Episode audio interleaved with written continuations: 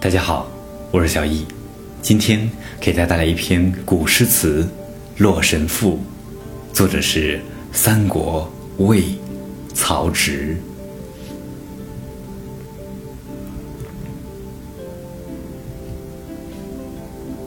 黄初三年，余朝京师，还寄洛川。古人有言：“思水之神，名曰宓妃。”感宋玉对楚王神女之事，遂作思赋。其词曰：“余从京域，言归东藩。北伊阙，越还原，经通谷，临景山。”日寄西侵，车带马烦，而乃水驾乎横高，莫似乎织田，容米乎杨林，流冕乎洛川。于是惊疑神骇，呼焉思散。辅则未察，扬以书官，睹一利人，于言之畔。乃原遇者而告之曰：“尔有敌与彼者乎？彼何人思？若此之宴也。”遇者对曰：“臣闻洛河之神，名曰宓妃。然则君王所见，吾乃是乎？其状若何？臣愿闻之。”欲告之曰：“其形也，翩若惊鸿，宛若游龙，荣耀秋菊，华茂春松。仿佛兮若轻云之蔽月，飘摇兮若流风之回雪。”远而望之，皎若太阳升朝霞；破而察之，灼若芙蕖出露波。浓笺德中，修短合度，肩若削成，腰若约素。严谨秀相，好志成路，方则无加，铅华浮玉。云集峨峨，修眉连娟，丹若外朗，皓齿内鲜，明眸善睐，夜抚成全，媚姿艳逸，仪静体闲，柔情超态，媚语语言，其服旷世，古象映图。披罗衣之璀璨兮，尔摇臂之华居；戴金翠之首饰，缀明珠以耀躯。见远游之文旅，夜雾霄之清居。为幽兰之芳霭兮，不踟蹰之山隅。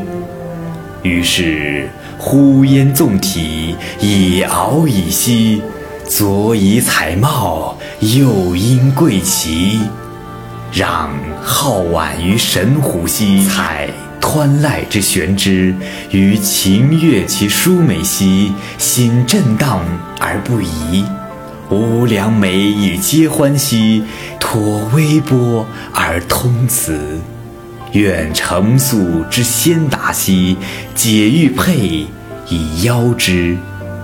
解佳人之信修兮，羌习礼而明师；抗穷地以和与兮，知浅渊而为期；知涓涓之款至兮，具丝灵知我期；感交付之气言兮，畅犹豫而狐疑。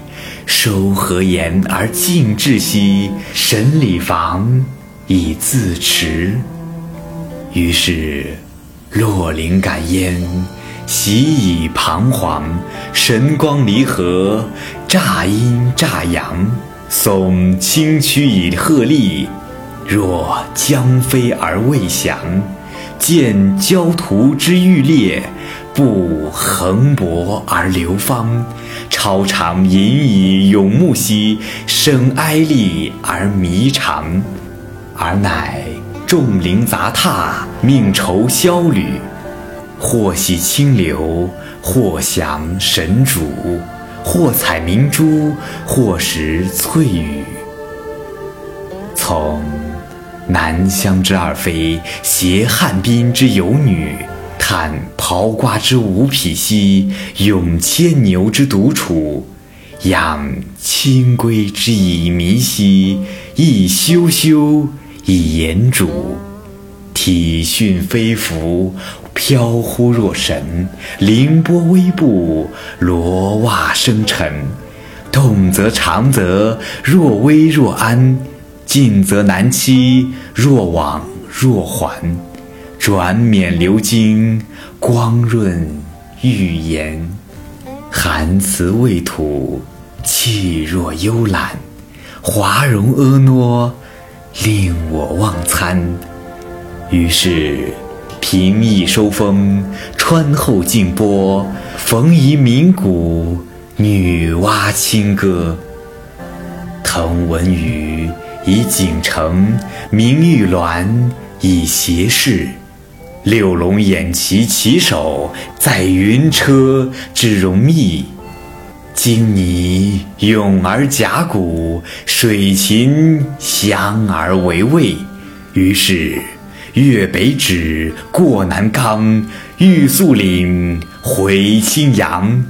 动朱唇，以徐言，陈交接之大纲。恨人神之道书兮，愿盛年之末当。